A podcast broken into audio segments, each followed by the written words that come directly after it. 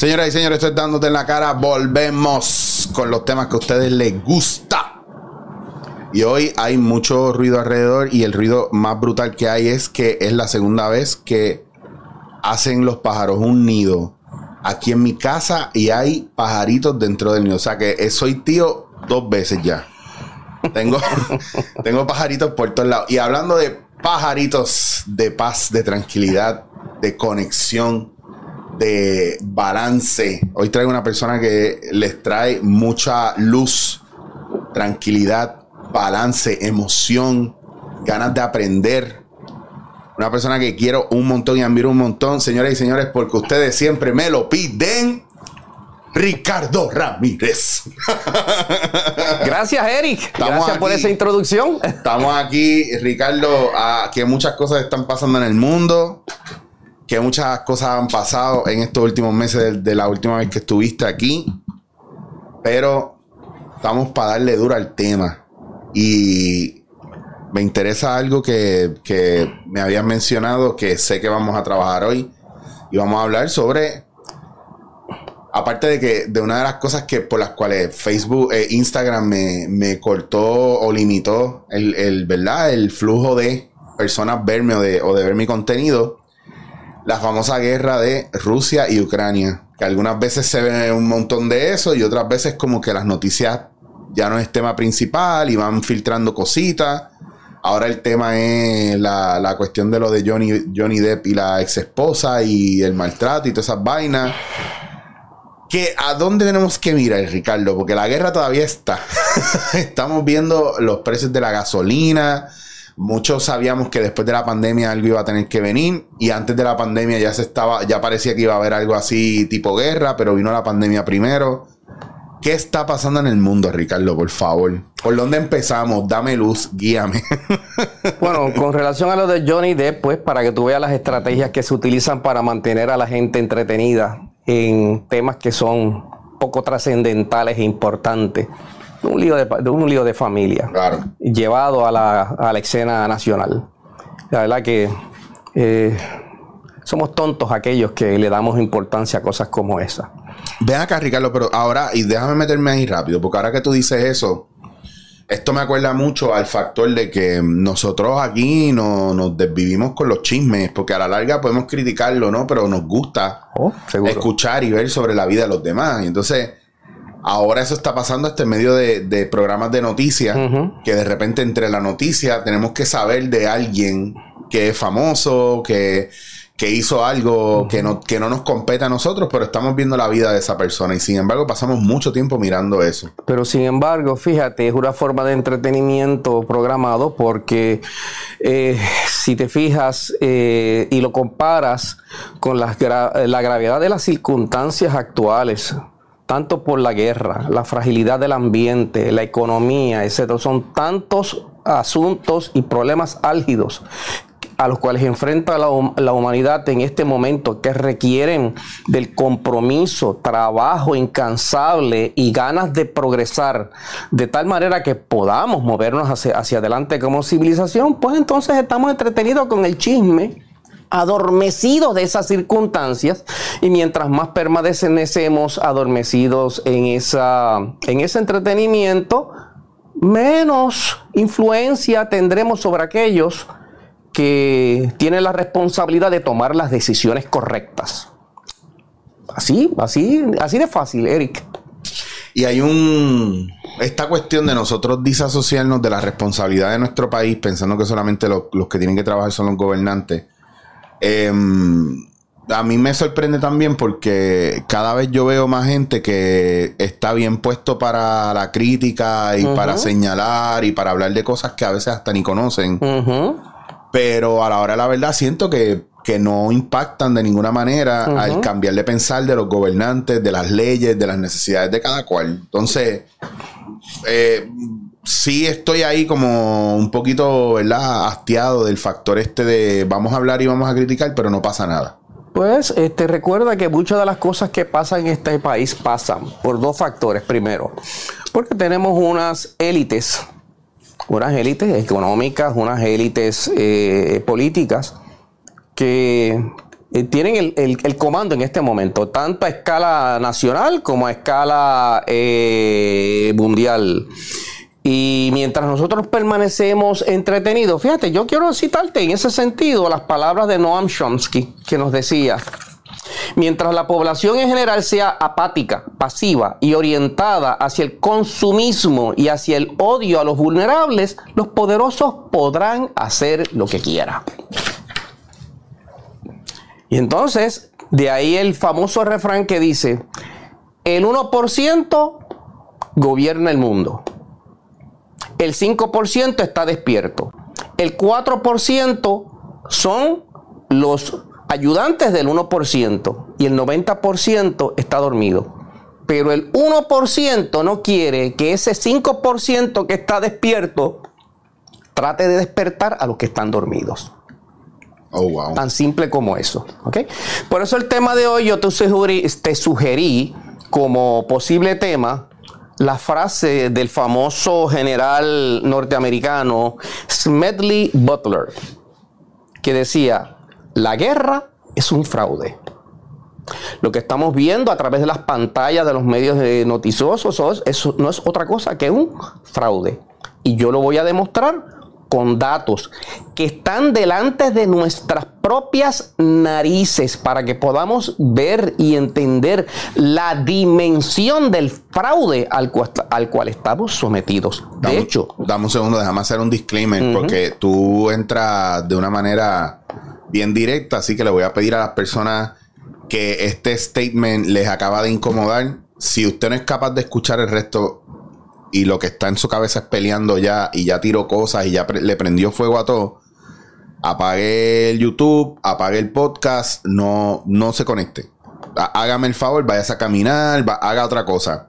Si usted está ready para lo que viene ahora, póngase el cinturón, porque la montaña rusa está arriba y va a bajar a toda velocidad. Ricardo, dame, dame, dame, pues dame. Fíjate, eh, es eh, en cierta forma eh, inexplicable cómo un militar norteamericano, que es uno de los militares más condecorados en la historia de la milicia en Estados Unidos, el único entre 19 militares que ha recibido en dos ocasiones la medalla congresional al honor. En el año 1934 y una vez salido de su eh, responsabilidad militar, escribe un libro titulado War is a Racket. O sea, la guerra es un racket, es un, es un, es un fraude. Mm. Y déjame citar las palabras exactas que él utiliza al comenzar ese libro. Y nos dice, la guerra es un fraude, siempre lo ha sido. Es posiblemente la forma más antigua, más gananciosa y seguramente la más viciosa es la única forma de fraude de alcance internacional. Es el único fraude en el que las ganancias se calculan en dólares y las pérdidas en forma de vidas.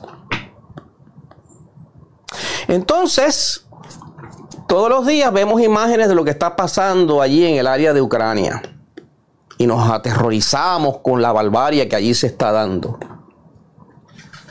nos compadecemos y habrás visto que en las noticias se reseña aquellos que han ido hasta las fronteras con, entre Polonia y Rusia para ayudar a los emigrantes y se denuncia el genocidio que allí está ocurriendo y cómo las fuerzas militares rusas están acabando con la población y destruyendo toda su infraestructura. ¿Ok? Muy loable de todas aquellas personas que toman la iniciativa de ir a ayudar. Habla muy bien de la humanidad vemos que los principales líderes eh, políticos de las naciones occidentales eh, acusan al presidente ruso y a las Fuerzas Armadas rusas de genocidio y de ser unos criminales. Pero mucho cuidado con lo que dicen, porque hay un refrán muy antiguo que nos enseña, no le tires piedras a la casa del vecino si la tuya tiene el techo de cristal. Lo que está ocurriendo en esa región, que es una guerra fratricida, porque estamos hablando de poblaciones que tienen un origen común, una genética común, una historia común, una cultura común, divididos políticamente, ¿ok? Por lo tanto, es una guerra fratricida, ¿ok? Pero es el vivo ejemplo de que nada ha cambiado en la humanidad. Fíjate que desde los orígenes de nuestra civilización, allá en el fértil creciente, todos los imperios han utilizado la misma fórmula. Violencia, genocidio y pillaje. Todos. Babilonia, Egipto, Siria, Grecia, Roma, los poderes europeos, hasta los actuales. Europa, Estados Unidos y Rusia. Todos siguen la misma fórmula nuevamente, violencia, genocidio y pillaje. Fíjate cómo desde que el presidente actual de los Estados Unidos, el presidente Biden, asumió la presidencia, esa misma semana, públicamente expresó que el presidente de Rusia era un criminal. Y entonces, a lo mejor tienen razón. Pero ¿cómo usted piensa que se pueden establecer relaciones constructivas cuando ya de, de entrada usted llamando, usted está llamando a su contrincante como criminal? O sea, ¿qué posibilidad hay de entrar en un razonamiento lógico, constructivo, entre dos naciones, que son las dos naciones más poderosas en términos militares, que puedan arrasar con la, eh, eh, con la civilización terrestre? Segundo, quizás el presidente Biden tiene razón, pero uno tiene que ser consistente con sus declaraciones. Porque algunos de los más estrechos aliados del el gobierno de los Estados Unidos son regímenes criminales. Tomemos el ejemplo de Arabia Saudita, una monarquía medieval donde no existe la democracia, hay repudio y desprecio por los derechos civiles y humanos, y aquel que critique a la monarquía simplemente es desmembrado y descuartizado, y nadie tiene nada que decir. ¿Ok? Así que hay que ser consistente y tener la misma vara para medir a, aquellos que están en la otra banda. Aquí tenemos un doctorado en doble moral y pues Claro. Por un lado decimos una cosa, pero por otro lado lo hacemos. Ah, pero no, es que no es igual. Es, que, ah. no es lo mismo. Ah, no es lo mismo. Exactamente. Ahora bien, entonces pensamos y creemos, y déjame indicarte, déjame aclarar primero, lo que está pasando, lo que está haciendo Rusia en Ucrania es ilegal. Es correcto decir que es un crimen lo que, se está, eh, lo que está ocurriendo allí. Ahí se han violado todas las leyes internacionales. Por lo tanto, esto no es un discurso para tratar de excusar las acciones de Rusia en un territorio de una nación libre y soberana. ¿Ok? Pero vamos a ser justos y vamos a hacer un poco de historia. Porque el liderato político occidental es tan culpable de lo que está ocurriendo en esa región como lo son los rusos. Y hablemos de la OTAN, el Tratado del Atlántico Norte. Fíjate que ese es un tratado militar, un acuerdo militar entre las principales potencias eh, económicas y militares de Occidente, que surge como un detente al expansionismo soviético durante la Guerra Fría. Pero recordemos que a principios de los años 90, entre 1990 y 92, la Unión Soviética colapsa y se desintegra.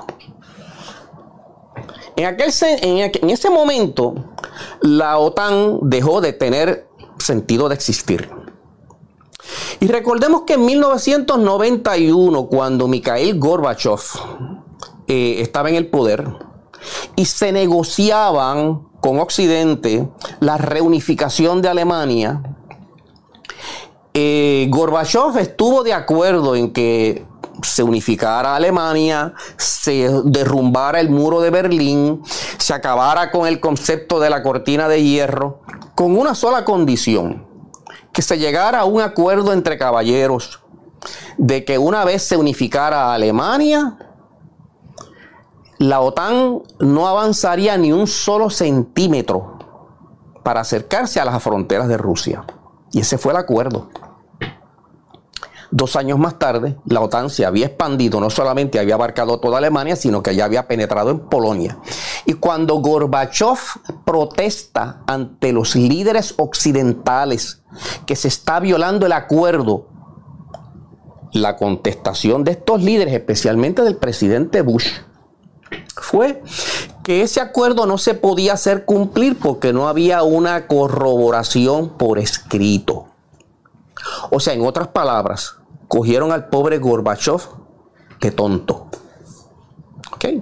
Lo cogieron de bobo. Lo cual entonces deja mucho que decir de cuánto vale la palabra de los líderes occidentales. ¿Ok? Y esa es la, y esa es la lección que aprendió el presidente actual de eh, Rusia. A mí no me van a coger de bobo. Hay un refrán que dice, cógeme de bobo una vez, culpa tuya. Cógeme de bobo dos veces, culpa mía. ¿Okay? Todo aquel que estudie un poco sobre la vida eh, y formación del presidente Putin se dará cuenta de cómo es la personalidad y el perfil psicológico de este individuo. Individuo desarrollado y formado en la milicia y en, las agencias de inteligencia. Frío, rudo, calculador y temerario. Ese es el presidente de Rusia actualmente. Y a pesar de esos atributos, es la razón por la cual logró reencaminar el derrotero de, Rusia después del colapso de la Unión Soviética. Recuerda que cuando colapsa la Unión Soviética, Rusia queda literalmente desbandada, en grave situación económica, sus fuerzas militares totalmente desmoralizadas y desbandadas, una nación sin rumbo.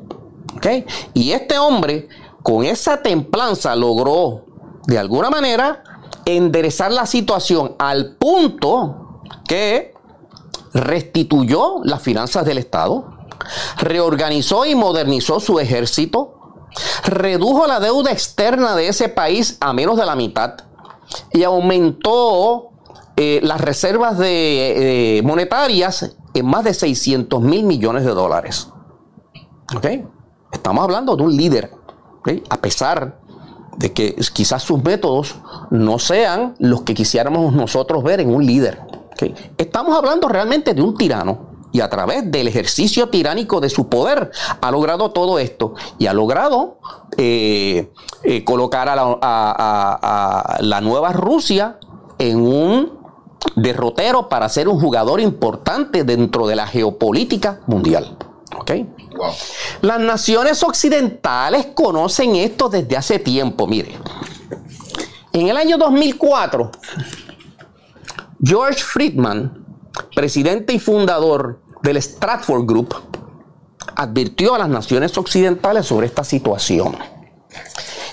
Y describe en ese libro, escrito en el año 2004, un escenario muy parecido a lo que está ocurriendo allí ahora mismo. En ese libro, él dice que para la década de los años 20, ese es el forecast que ellos hacen para los próximos 100 años. Recordemos que Stratford Group es una agencia de inteligencia importante dentro de la geopolítica mundial y ellos hacen forecasting. Eso significa pronósticos para naciones y empresas donde invertir su dinero y cómo, y cómo eh, posicionarse de manera ventajosa para poder capitalizar sobre eso. Mm. Y en ese, ese libro publicado en el 2004, ya él nos dice que bajo el liderato de Vladimir Putin, Rusia intentaría apoderarse de Crimea y de Ucrania. Por tres razones importantes. Ahí establece que bajo el liderato de Putin, eh, Esas regiones junto a Bielorrusia son vitales para los intereses rusos. Por tres razones. Primero, que está, eh, eh, son una zona de amortiguación contra la OTAN, completamente natural. Son ricas en minerales y recursos eh, naturales. Y es el lugar idóneo para poder pasar los viaductos, los gasoductos que alimentarán a Europa y que alimentan a Europa para producir energía. Recuerde que ahora mismo el 40% de todo el gas natural que utiliza Europa para poder eh, producir energía proviene de Rusia. Es un gas que está cercano y barato. Y en este libro, Friedman nos dice que Putin utilizará el mayor recurso que tiene Rusia Recordemos que Rusia tiene las, reservas de gas natural más grandes del planeta Tierra y utilizará ese recurso natural para dominar la economía de Europa. Hacerla dependiente del gas natural. Wow. Y como posible solución, Friedman plantea la necesidad que tienen las naciones occidentales, ¿ok? De prepararse para eso y que la mejor manera para evitar una guerra y una confrontación directa con Rusia sería hacer obsoleto el la utilización de combustibles fósiles, porque si los haces completamente inútiles, al desarrollar nuevas tecnologías para producir energía limpia y permanente, pues entonces Rusia perdería su ventaja competitiva. ¿Ok? ¿Lo ven? Sin embargo, las naciones occidentales optaron por lo contrario. Estados Unidos apostó al fracking, para producir petróleo eh, internamente y seguir dependiendo de los combustibles fósiles. Así que por ahí podemos ver la temática. Vemos cómo entonces la, eh, la, OTAN, que debió haber desaparecido en los primeros años de los años 90, en la primera parte de los años 90, se mantuvo en vigencia por razones militaristas, no militares, porque ¿de quién te vas a defender si desapareció tu contrincante? Por razones puramente militaristas. Así que en ese sentido podemos ver cómo Occidente ha contribuido terriblemente a la actual situación que enfrentan los ucranianos y los rusos.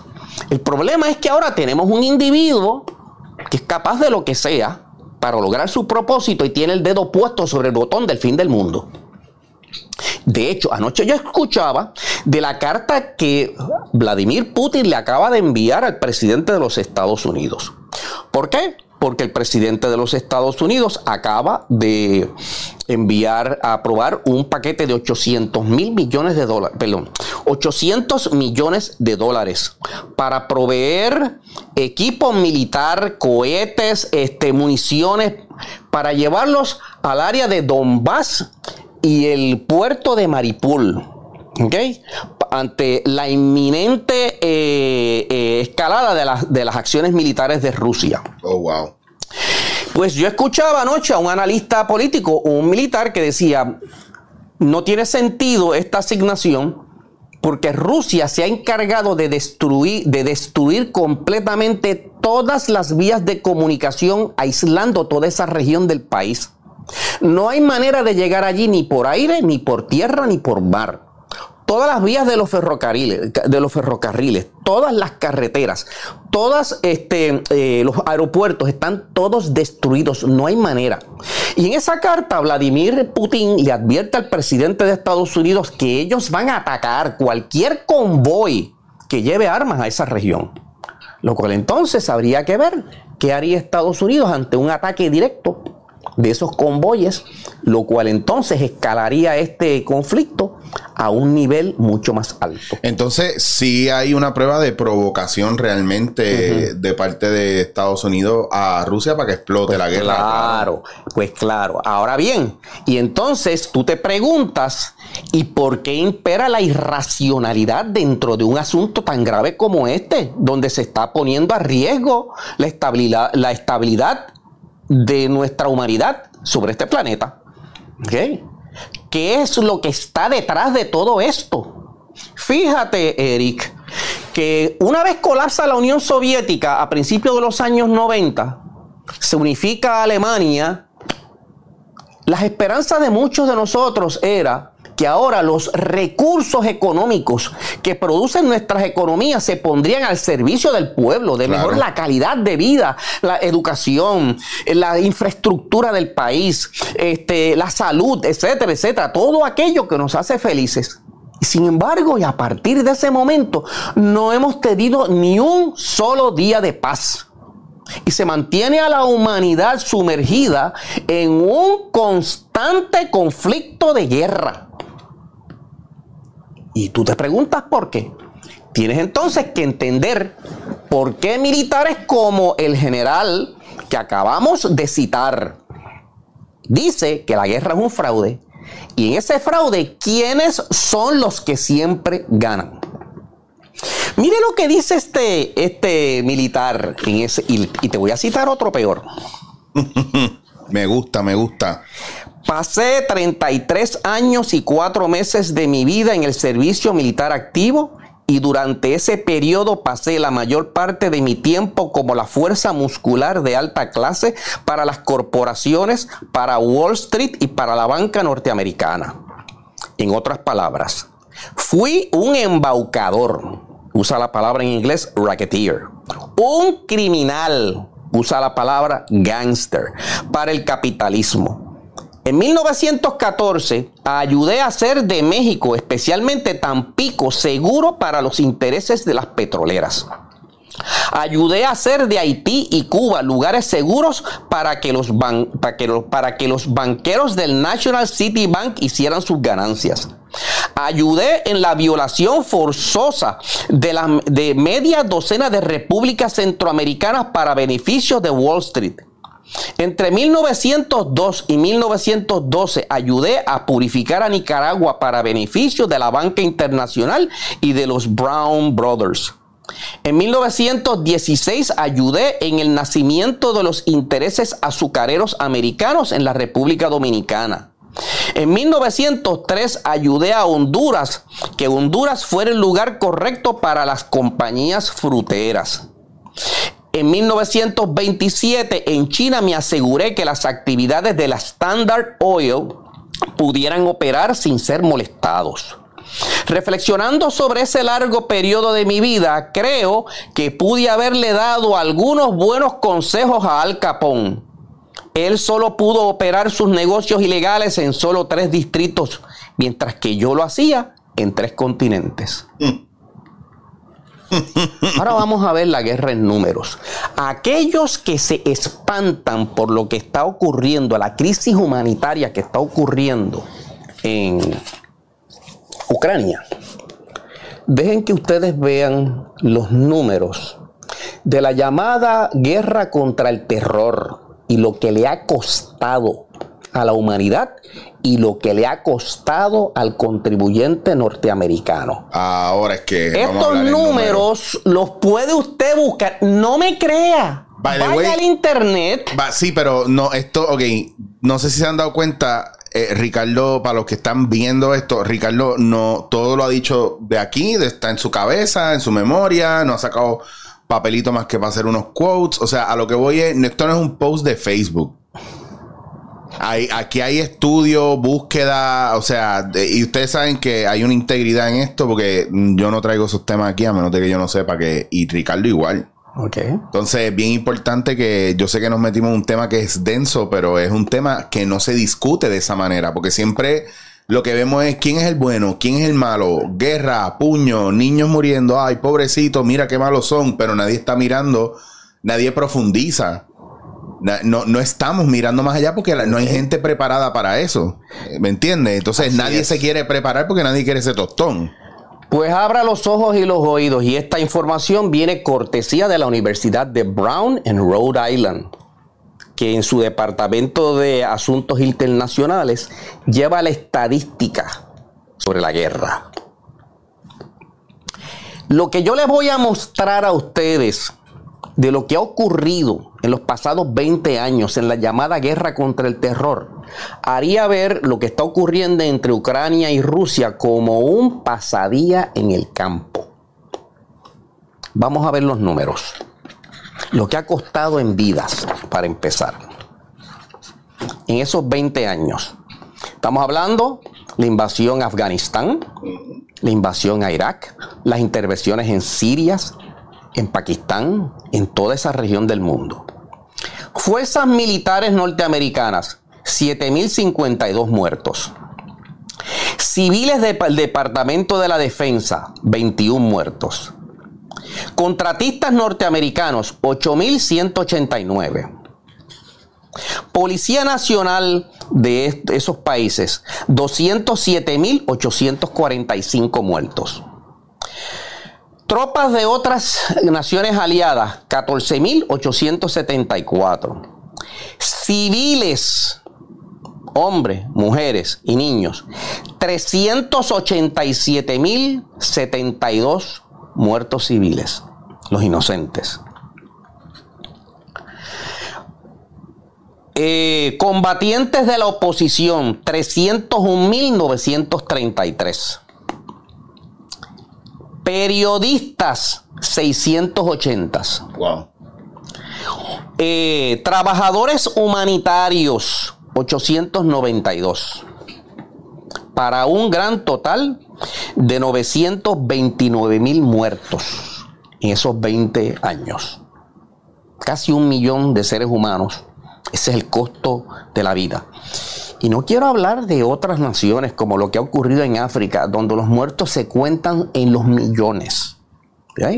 Por eh, facciones por facciones eh, eh, en conflicto muy bien armadas por las principales naciones occidentales. Mm. Además de eso, la guerra contra el terror ha provocado el desplazamiento de 38 mil, perdón, 38 millones de refugiados en esos 20 años. ¿Cuánto le ha costado esto al contribuyente norteamericano? Aquí están los números. 8 trillones de dólares. Wow. Y se espera que para el año 2050 esos 8 trillones de dólares hayan acumulado 5.6 trillones de dólares adicionales en intereses, lo que tendrán que ser pagados por los hijos de, eh, por los hijos de nuestros hijos. O sea que tú me estás diciendo a mí que el dinero de nuestro de nuestras contribuciones se va en guerra. Mira, ¿de qué manera?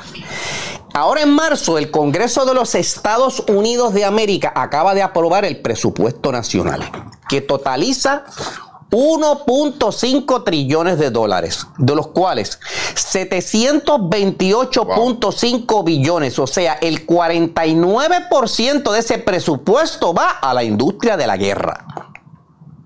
Entonces tú te preguntas por qué no hay suficiente dinero para la educación, para la salud, para la infraestructura, etcétera, etcétera. La mitad de todo el presupuesto de Estados Unidos va a parar a la milicia. Búsquenlo, esto está, esto es información pública. Vayan a la página de Bloomberg Government. ¿Y a dónde va a parar eso? De esos 728.5 billones de dólares, 408 mil, 408 mil millones van a, parar, a manos de centenares de contratistas, entre los cuales 10 de ellos se llevan 200 eh, mil millones de dólares. ¿Okay?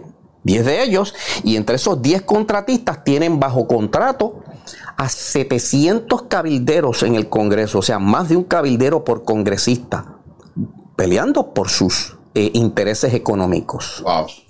Ustedes ven por dónde va esto. O sea, los contratistas se llevan el 56% de todo el presupuesto dirigido a la defensa nacional. ¿Ok? Que es el, prácticamente el 50% de todo el presupuesto de la nación. ¿Ok? Wow. Wow, wow, wow. Hay agencias que nos indican, ah, bueno, déjame mencionarte los primeros 10 contratistas que se llevan la tajada grande. Y eso que hay películas, Ricardo, que hablan del tema y porque la gente lo ve como película, no se imagina que sean real, porque la ficción supera la realidad, pero... Exacto. Brutal. Mira, el primero es Lockheed Martin. Eh, aviación. Mm. Segundo, Raytheon Technologies, el productor de misiles inteligentes. General Dynamics, Boeing Corporation, Northrop Grumman, Analytical Service Inc., Huntington Ingle Industries, Humana Inc., BAS System y L. Harris Technologies Inc. Eso se llama la fiolera de 200 mil millones de dólares.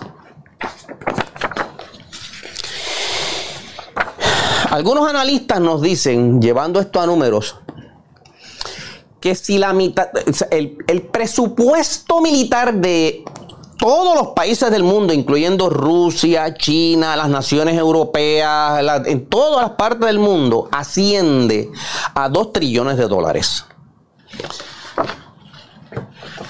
Analistas en este, en este, en esta área de, la, de las finanzas nos dicen que con menos de la mitad de ese presupuesto dedicado a las armas y la milicia, podemos resolver todos los problemas graves de la humanidad. Podemos acabar con el hambre en el mundo, con los problemas energéticos, podemos asegurarle una educación razonable a toda la población mundial. ¿Ok? Con menos de la mitad. Lo que hace elocuente las palabras del gran arquitecto norteamericano eh, eh, eh, Joe Fresco, fundador del concepto que se conoce en Estados Unidos como The Venus Project, quien nos decía, resulta más económico darle a toda la gente lo que necesita para que sean felices que después tener que ir a matarlos. oh, wow. ¿Y a dónde va a parar todo esto? Fíjate, eh, mira, es que esto es, esto es inconcebible. ¿Ok? A mí me encanta porque hay, hay tanta cosa que, que nosotros no sabemos, pero tanto que nos cuesta también escucharlo. Lo que yo decía los otros días, que te estaba comentando que hice un podcast que se llamó, eh, que el título era, es más fácil engañarte que que convencerte de que te están engañando. Exactamente. Para que tú veas. Y, hay un factor de, de, querer evadir la responsabilidad, no, no, de lo que nos toca solamente, sino de lo que deberíamos escuchar para estar al tanto y claro. Y como nosotros nos convencemos de las mentiras y las repetimos como un guion, como un papagayo porque dejamos, permitimos que sea nuestro intelecto al momento lo que decida si eso es verdad o no. Y, hay un montón de cosas que no entendemos y nos falta data, pero tampoco la buscamos. Es que mira, nunca en la historia de la humanidad tuvo tanta información accesible para, para conocer la verdad. Y nunca hubo tanta gente negándose a verla. Mira lo que nos dice el pasado presidente de los Estados Unidos y esto raya en lo cínico. George Herbert Walker Bush, citando, si el pueblo americano descubriera lo que hemos hecho, nos correrían calle abajo y nos lincharían. ¿Y a dónde va a parar gran parte de ese poder militar?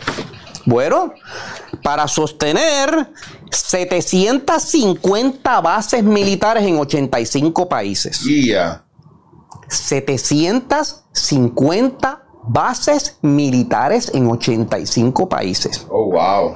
Ahora mismo que estamos hablando, hay 40 conflictos militares activos en el mundo. 40 conflictos militares donde está involucrado Estados Unidos o 40 conflictos militares en general? En general, en el planeta Tierra. Pero, ¿quién gana detrás de todo esto? Pues, pues yo te voy a decir, fíjate. Uno de los negocios más lucrativos del planeta Tierra es precisamente la venta de armas. ¿Ok? Y estoy buscando aquí una cita importante. ¿Ok? Porque esto se viene denunciando al punto en que eh, se ha demostrado que, eh, por ejemplo, vamos a citarles aquí para darle la información correcta. Paul Boschett, un investigador norteamericano, viene denunciando que los, eh, la, nación americana necesita conocer que los Estados Unidos es, es responsable de casi la mitad de todos los gastos militares del planeta.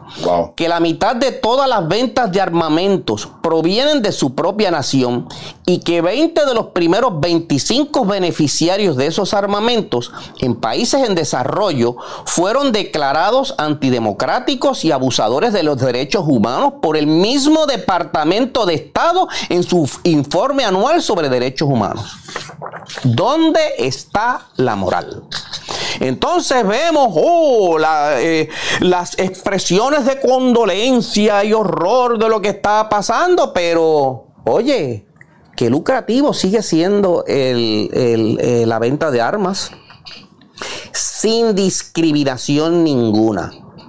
Pregúntate por qué Australia ahora mismo tiene que construir ocho submarinos nucleares para defenderse en contra de quién. Gastos pagos de los contribuyentes australianos. ¿Mm? ¿Y quién le va a suplir la tecnología? Pues los 10 mallillos que yo le acabo de mencionar. Wow. ¿Ok? Por lo tanto, y fíjate la gravedad de la situación por la que la gente no realiza que en la medida en que la base industrial norteamericana se ha movido fuera de su nación para irse a producir a la China, a la India, lo que se produce en Estados Unidos y la economía está literalmente atada a la industria de la milicia y de la guerra, hasta pequeños comerciantes. ¿Ok? Por lo tanto, si mañana declaráramos la paz mundial, ¿qué pasaría con la economía de Estados Unidos? Que está en este momento irremediablemente atada a la industria militarista. Se van, se joden, se van a quiebra. Catapulta. En ese sentido, vemos cómo el imperio norteamericano ha seguido el mismo derrotero rumbo que siguió el imperio romano.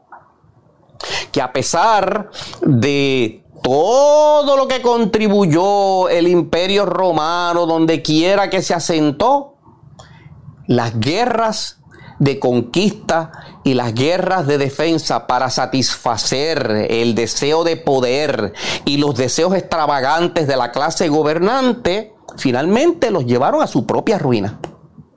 Y así colapsó el imperio romano. Y vemos las similitudes entre un imperio y el otro. ¿Y por qué sabiendo esto y teniendo todo esto en historia no, no, no se hace nada? Porque esa es la gran la gran pregunta es, teniendo toda esta información y sabiendo esto, ¿por qué estamos cayendo en lo mismo? Porque para que eso ocurra, el gigante dormido tiene que despertar. Chacho, pero está ese, ese, 90% ahí. Ah, ese por ciento del, ese 90% de la población que prefiere estar adormecida y entretenida y siendo acondicionada por los medios de comunicación a través del cine y de los juegos de violencia, los videojuegos que ustedes juegan. ah, eh, eso es una forma de acondicionamiento, ¿ok? Esto está bien expresado y eh, documentado en este libro titulado American Wars, Illusions and Realities. ¿Ok? Fíjate. Eh, para citar a otro gran pensador precisamente de esa misma fuente. Que está fuerte volviendo al tema este de, del acondicionamiento, como, entonces, todo está programado para que nosotros pensemos así y nos sintamos como algo normal. Pues entonces aquí se documenta cómo se va acondicionando la mente de los jóvenes de tal manera que a través de las imágenes de las imágenes violentas que se expresan en las películas de los especialmente los superhéroes los juegos de violencia los videojuegos de violencia se va condicionando a la mente de los jóvenes y de las multitudes para que acepten la violencia como un método razonable de hacer justicia. Para que sea razonable matar al enemigo Fíjate cómo la, la, fíjate cómo el liderato norteamericano comienza a demonizar a su contrincante, llamándolo criminal, desde para ir creando dentro del espacio mental de aquellos que están adormecidos y, y acondicionados de esta manera, aceptar que es razonable todo lo que estamos haciendo que nos pueda llevar a un conflicto de, de, de, consecuencias catastróficas. ¿Por qué? Porque todos estos que siempre, siempre ganan del dolor, de la tragedia humana, se enriquecen a través de ella. El mismo general Butler nos dice que luego de la Primera Guerra Mundial nacieron en Estados Unidos 17 mil nuevos millonarios que se enriquecieron con la industria de la guerra. Wow. En el año 2004 buscarlo por aquí. Dale, tráeme más cerca también para que, que vayan viendo que esto no es de hace tiempo, que esto también está pasando ahora también. Un agente de la Agencia Nacional de Seguridad Nacional, NSA, trabajando para asesores en el área de ingeniería, publicó un libro que fue un bestseller en el New York Times y bestseller en Amazon por mucho tiempo. Se tituló las memorias de un gatillero económico. Memoirs of a Economic Hitman. Mire lo que dice este señor aquí. Mira cómo él define un gatillero económico dentro de la jerga de esta, de esta clase elitista. En primer lugar, él se llama John Perkins. Él fue reclutado de la universidad por la Agencia Nacional de Inteligencia y cuando termina sus estudios es pasado a una corporación eh, de asesoría eh, ingeniera que tiene proyectos en distintas partes del mundo. Y mire cómo él define a un gatillero internacional. Y nos dice, los, los gatilleros económicos son profesionales altamente pagados dedicados a defraudar a países alrededor del mundo en el que trillones de dólares procedentes del Banco Mundial, la Agencia para el Desarrollo Internacional, USAID, y otras organizaciones de ayuda internacional hacia las arcas de las grandes corporaciones y familias acaudaladas que controlan los recursos naturales planetarios. Entre sus herramientas se incluyen reportes financieros fraudulentos, elecciones políticas amañadas, sobornos, extorsión, sexo y asesinato. Ellos participan en el antiguo juego de los imperios, pero uno que ha tomado una dimensión terrorífica en estos tiempos de globalización. Mm. Él eh, llevó a cabo estas acciones. Esto lo pueden conseguir en Amazon. ¿Ok? Sí, Confessions, of an Economic Hitman de John Perkins. Y él trabajó haciendo ese trabajo sucio para una compañía conocida con el nombre de Chastity Maine, con base en Boston. Y que no era otra cosa que un una ala de la Agencia Nacional de Seguridad. Que eso se ha, visto como, ¿verdad? A través de los años en películas y en diferentes libros, de que estos tipos son mandados a estos países para ayudar a, desbalancear, ¿verdad? Todos los movimientos políticos o la, fuerza que pueda tener el país a nivel económico o gubernamental a través de meterse eh, con candidatos de la oposición o como o como o casi como mover eh, eh, un tablero de ajedrez, ¿verdad? En beneficio de la entidad que lo esté vaqueando o del país que lo esté vaqueando prácticamente. Todo, todo por un beneficio de, ¿verdad? De eso, de ser puppet master. Entonces ya tú vas viendo de dónde van saliendo estas élites económicas que se calcula que solo constituyen el 1% de la población general. Y lo odio es que el recurso más importante, que son obviamente para controlar la humanidad, que son los recursos naturales, para mí entender, cada vez las compañías grandes se están quedando más con ellos, que no solamente la industria de la carne, o sea, estamos viendo industria como Coca-Cola,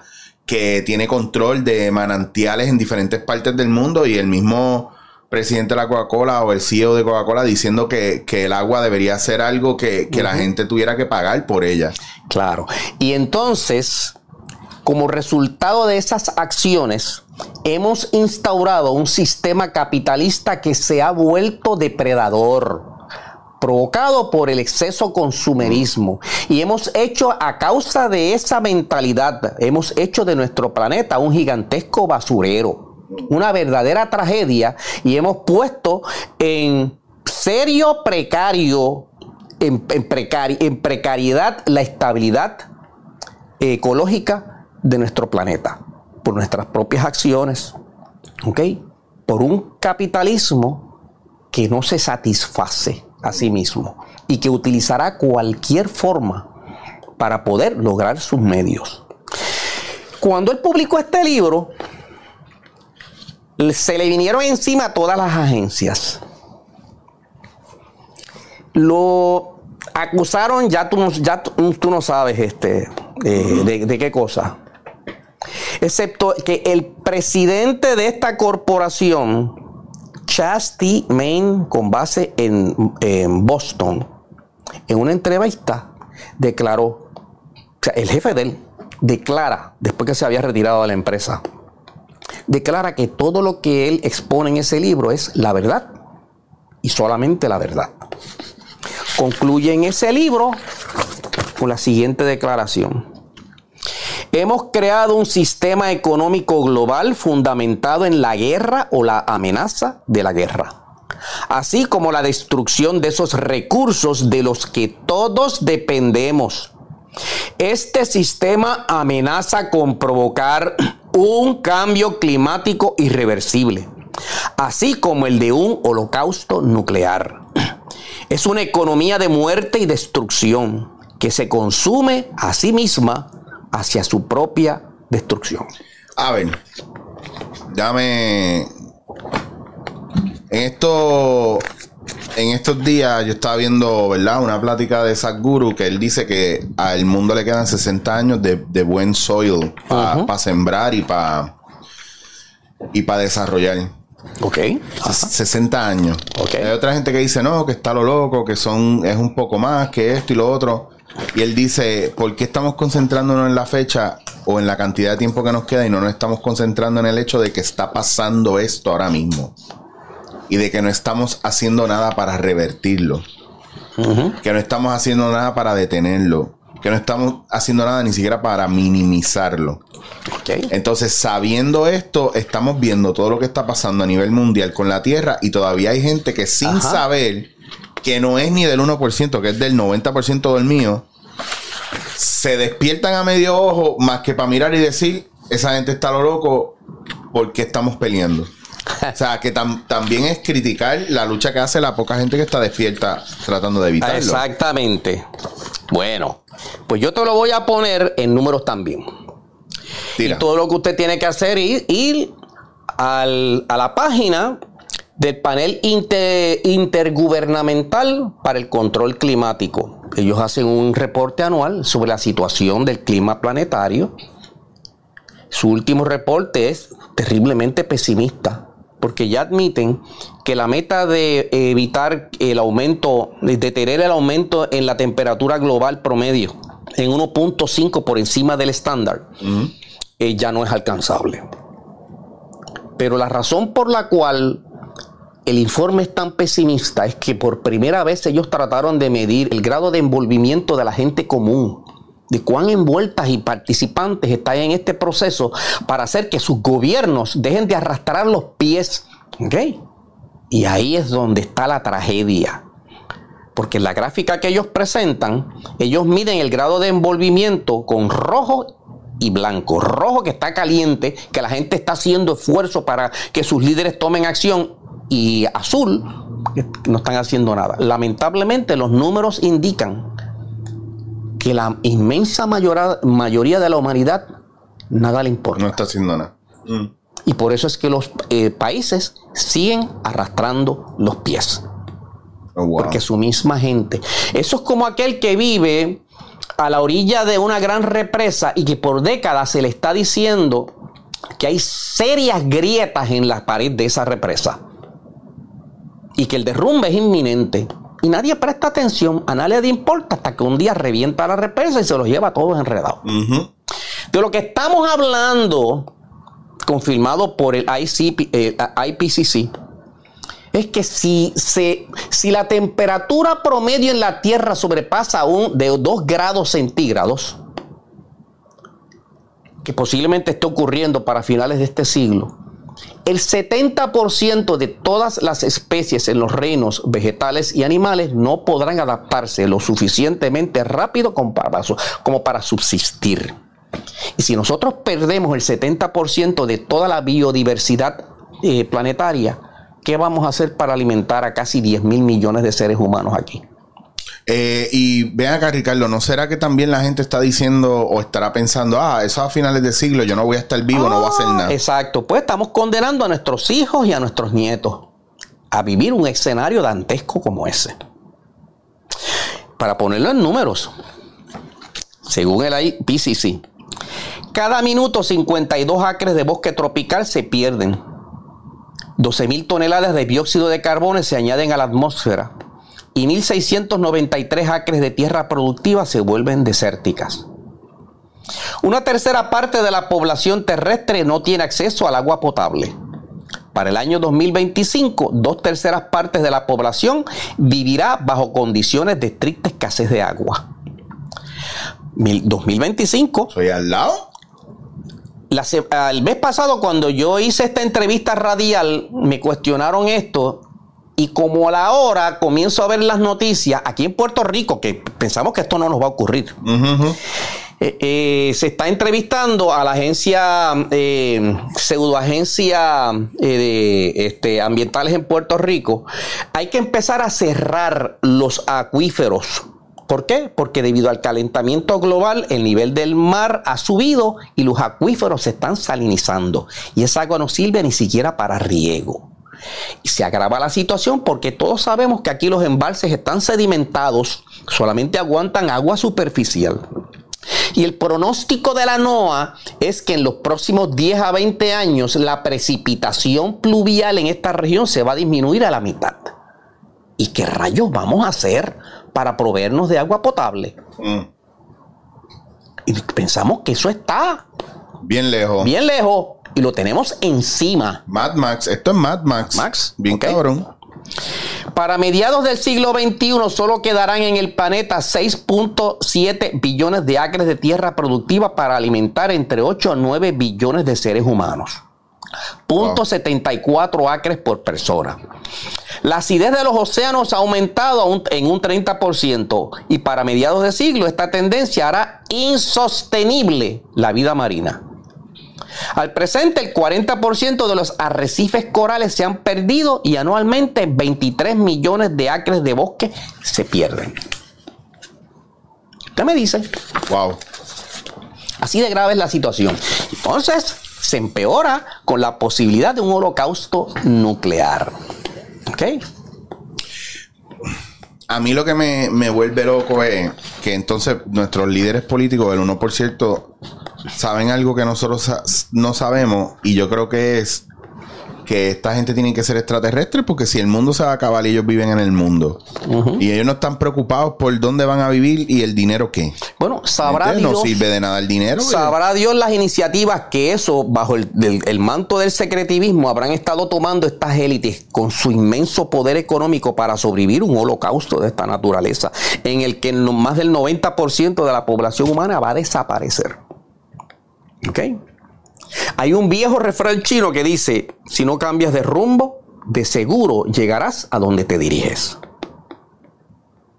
Y bajo la, bajo la presente situación del adormecimiento eh, eh, eh, general que sufre la población, pues no vemos que va a promoverse un cambio dramático. Pero es que están vagos, están vagos con despertar para trabajar consigo mismo, están vagos para despertar, trabajar, ¿verdad? Eh, para intervenir en esto que está pasando a nivel mundial. Y cuando no están vagos para despertar y darse cuenta, están en medio de los que están tratando de hacer algo que llevan despierto mucho tiempo. O lo cuestionan o ralentizan el proceso. Claro. Y entonces, los que eh, piensan que estamos viviendo en un régimen democrático, tienen que preguntarse, oye, si vivimos en un régimen democrático, ¿y por qué el gobierno tiene que espiar a cada uno de sus ciudadanos? Y no solo eso, sino que aquellos que sacan la evidencia de lo que está haciendo el gobierno son tachados como traidores y se tienen que ir. Y ya estamos hablando de los ejemplos de Edward Snowden y de, y de Assange. ¿Ok?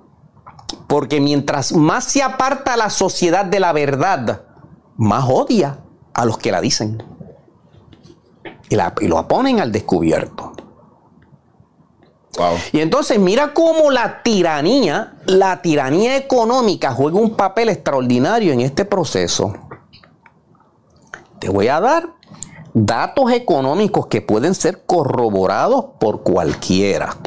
Déjame ver si los encuentro aquí en esta montaña de evidencia que tengo aquí. A mí me da risa porque eh, hablamos de esto, pero la documentación está en internet y tú la tienes también contigo. Y déjame decirte una cosa, que a mí no me tomó tanto tiempo conseguir, simplemente yo me hacía las preguntas, las ponía en el buscador y enseguida me llevaba todas las referencias oficiales. Bloomberg, Government, ahí usted puede ver al detalle mínimo cómo se, cómo se, eh, eh, se reparte todo el presupuesto de la defensa de los Estados Unidos y dónde están las áreas de oportunidad y etcétera, etcétera. Lo brutal es que yo estoy seguro que alguien habrá dicho, vamos a dejarlo público, si total nadie lo, nadie lo a leer. Está escondido delante de nuestras propias narices por la, por, la vagancia de buscar información. Porque si usted quiere ser proactivo, primero tiene que educarse. Primero tiene que conseguir la información para determinar Viste ahí en algo bien duro. Si usted quiere ser proactivo, primero tiene que educarse. primero tiene que educarse. Pero si es que Ricardo, la gente no se va a educar porque ven dos posts en Instagram, uno en Facebook y hacen un doctorado de mierda. sí, pues. te digo, porque ahora todo el mundo vino la pandemia y todo el mundo es doctor. Viene la guerra y todo el mundo fue general suma cum laude en estrategia militar de, de Europa y de Asia y de Medio Oriente. O sea, que yo digo, ¿verdad? Y porque es la manera en la que yo hablo, yo digo, cabrón, pero es que tú no has salido de Yabucoa donde tú vives y ya estás hablando de, conflictos internacionales. Vaya mierdas de clase que dan en otros países de conflicto internacional. Para que tú te des Porque usted nació con la luz de Cristo ahí, de, de toda la sabiduría divina de la guerra. Y yo los oigo hablando pues y unos disparates que entonces es como, como un razonamiento ellos, eh, lo hablan como si fuera algo normal, que nosotros nacimos sabiendo eso. Y yo digo, tan lejos de la realidad y tan poca data con relación a algo específico.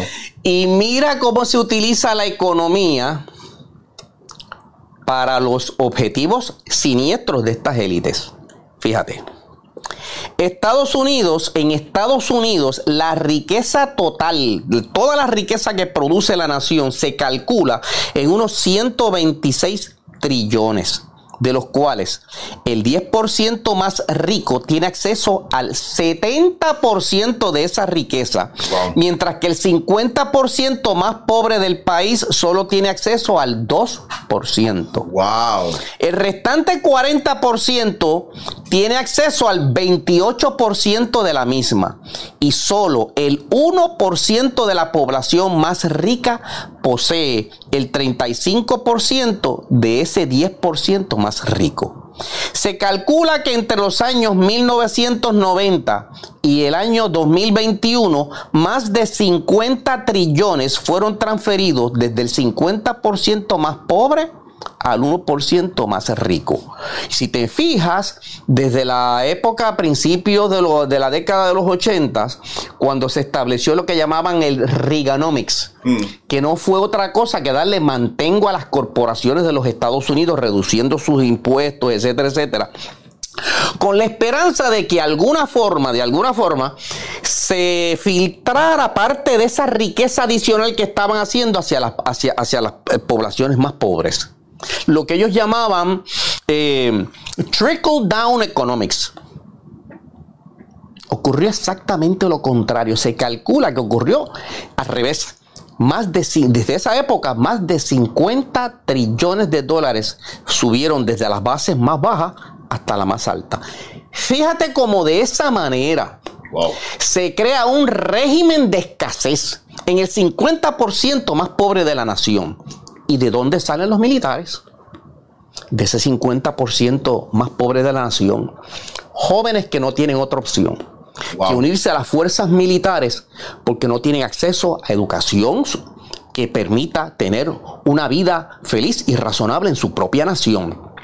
Fíjate que la mayoría de los jóvenes que se enlistan en las Fuerzas Armadas no lo hacen porque quieren ir a defender la democracia, no lo hacen porque quieren eh, eh, eh, alcanzar el honor de la milicia, lo hacen porque si logro sobrevivir mi periodo de servicio activo, pueda tener acceso al GI Bill y poder entonces tener una educación que me permita tener una familia y una vida razonable. Oye, Ricardo, tú dices eso y en el tiempo desde que yo estuve en high school, y hasta el sol de hoy, yo he conocido aproximadamente 50 personas o 50 jóvenes o amistades que han sido amigos míos en mi camino, lo que sea, que están o han estado en la milicia y que cuando hablo con ellos, ninguno ha sido fanático de nada de entrar a ser militar. Ha sido, vaya hermano, no, no me gustaba esto, no me gustaba lo otro, no tenía más nada, me metía a militar. Y gente ahora que su opción es esa. Ahí está la clave. Creas escasez en las clases más bajas de la sociedad y ahí tienes la carne de cañón. Aquellos que van a ir a morir por hacer a unos más ricos que... Que ojo, que también no es, no es una crítica ante eso ni ante esa gente que ha tomado esa decisión. es, ver la realidad del caso. ¿Cuáles son las opciones? Claro, porque yo sé que muchos de ellos, y muy loable, ¿verdad? El hecho de que ese sea el, el, the ultimate sacrifice, sea arriesgarse a que en medio del servicio que están dando les toque ir a un conflicto y no vuelvan. de la misma manera que se van a diferentes bases en el mundo y no ven a su familia por años y años. Exacto. Niños, como, tanto como, como hablaba anteriormente con relación a la guerra, muchos niños y que se quedan sin padres y mujeres sin esposos porque se van para la guerra y no vuelven. Porque el tiempo que el niño está creciendo, que era lo que pasaba en, en la guerra antes, cuando los romanos, los griegos, lo que fuera, que estuvieran en guerra, se iba el papá o se iba el varón de la casa cuando el niño acababa de nacer y probablemente se como las guerras duraban 20 y 30 años, se encontraba el niño de adulto en la misma línea de batalla en la que él estaba sirviendo de general. que eso hay historias por montones, ¿me entiendes? Entonces, imagínate, imagínate en estos tiempos que hay un montón de videos en internet de estos padres que llegan a la escuela del nene y el nene ni, ni sabía que el papá venía y llevaba 3, 4 años sin ver a su papá y de repente el papá que llega y le da la sorpresa de que ya no se va por ahora a ir. O sea, cuán fuerte es eso para un niño y el niño que llega a una edad que dice mi papá sirvió, ahora voy a servir yo. Pero no porque realmente es una opción que quiere tener. Y que tú le preguntas a cualquier militar de, en cualquier país por qué lo hace y te van a decir primero por su patria y segundo van a ver al otro como si fuera el malo. Claro. Y tú les preguntas, pero tú estás seguro que el otro es el malo. Claro que, porque recuerda, es la misma estrategia de poder demonizar a nuestros contrincantes para que sea aceptable la idea de ir a combatirlos. Y fíjate, aquellos que pelearon en Irak, que pensaban que fueron allí a pelear por la libertad, la democracia y todos esos altos ideales, recordemos que Estados, Unidos utilizó una gran mentira para justificar la invasión de Irak. Las llamadas armas de destrucción masiva, que ellos sabían que no existían y que nunca encontraron. Entonces, entre Irak y Afganistán, aún más. Cuando el evento de las Torres Gemelas ante la inminencia de una invasión de Estados Unidos hacia Afganistán, el gobierno del talibán le propuso al gobierno de Estados Unidos entregarle a Osama Bin Laden. Y el presidente de los Estados Unidos le contestó que ellos no negociaban la rendición de un criminal. Y se desató la guerra. Y entonces, ¿por qué una guerra dura 20 años cuando sabemos, primero, que se pudo haber evitado? Segundo, que la inteligencia misma de los Estados Unidos sabía que en menos de dos años podían capturarlo y lo dejaron ir.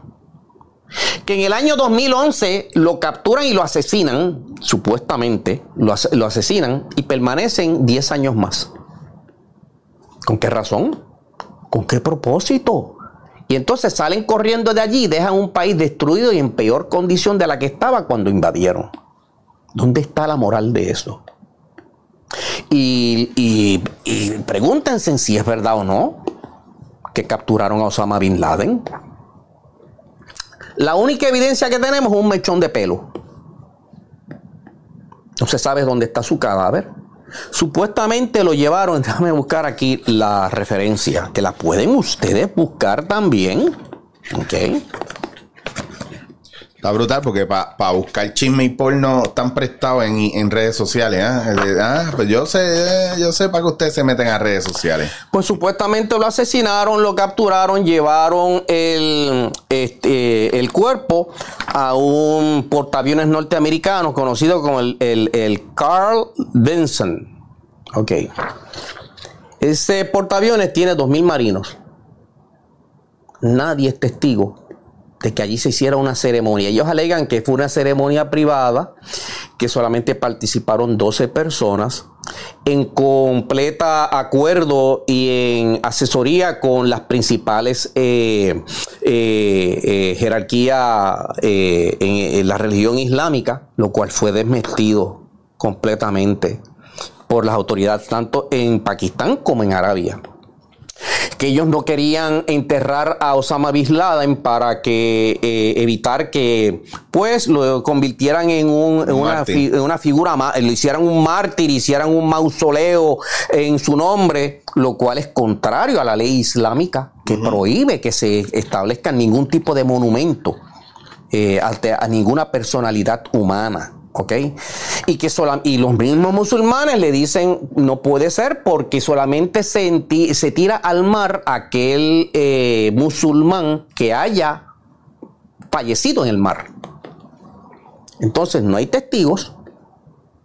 Muy conveniente que la excusa fue que lo tiraron al mar y que la única evidencia genética que tenemos de que fue capturado es un mechón de pelo. Y así nos cogen de bobo una y otra vez. ¿Quiénes ganaron por estar 20 años en Afganistán? Pues los mallillos que ya nosotros identificamos, todos aquellos que producen armas, municiones, etcétera, etcétera, etcétera. ¿Ok? Diablo. 20 años allí. Dejaron al país con, la, con los pantalones abajo. Destruido, en peor situación de lo que encontraron cuando llegaron. Una, una invasión que pudo haber sido evitada. Ah, y, no solo eso, demonizaron al talibán y dejaron al talibán a cargo del país. Qué bonito. y volvieron y nos cogieron de zánganos. Pues, porque como a nadie le importa. Que en el fondo es verdad, a nadie le importa, le gusta el chisme y le gusta verlo y todo, pero no hacen nada. De hecho, estamos tan acondicionados que miramos esas imágenes terroríficas en nuestros aparatos de televisión y computadora, es como si estuviéramos viendo un partido de fútbol. Como si estuviéramos viendo una película. Película. Esto está parece que está pasando en otro planeta. No se dan cuenta que eventualmente esas acciones regresarán para atormentarnos. Mira el factor, el factor este, pandemia que veían la televisión y eso en China, eso en China, eso en China. Mira, ahora en Italia, ahora en Europa, eso no viene para acá, eso no viene para acá.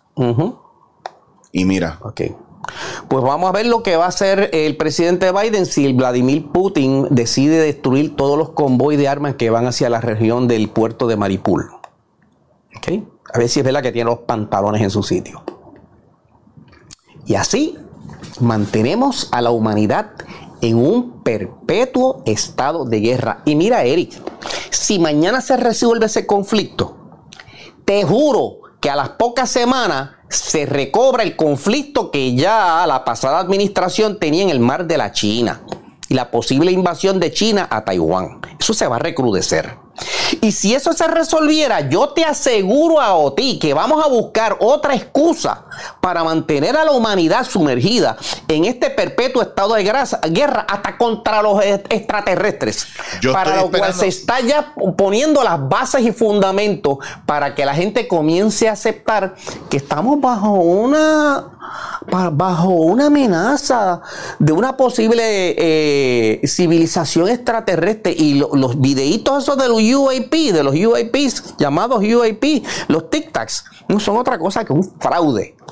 Un fraude muy bien eh, diseñado para justificar los estrambóticos gastos ahora del Space Force para eh, crear alrededor de nuestro planeta una supuesta ah, eh, defensa en el espacio. Vamos a dejarnos y nos van a seguir cogiendo de bobo una y otra vez gastos pagos de su bolsillo, porque usted es el que paga con sus contribuciones sobre eso. Ricardo, pregunta para cerrar y para crear debate eh, y posible tema para otra ocasión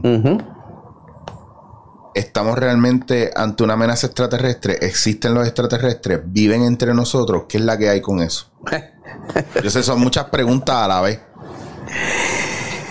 A mí no me cabe la más mínima duda de que el universo está pletórico de vida, que posiblemente hay civilizaciones increíblemente más avanzadas que la nuestra.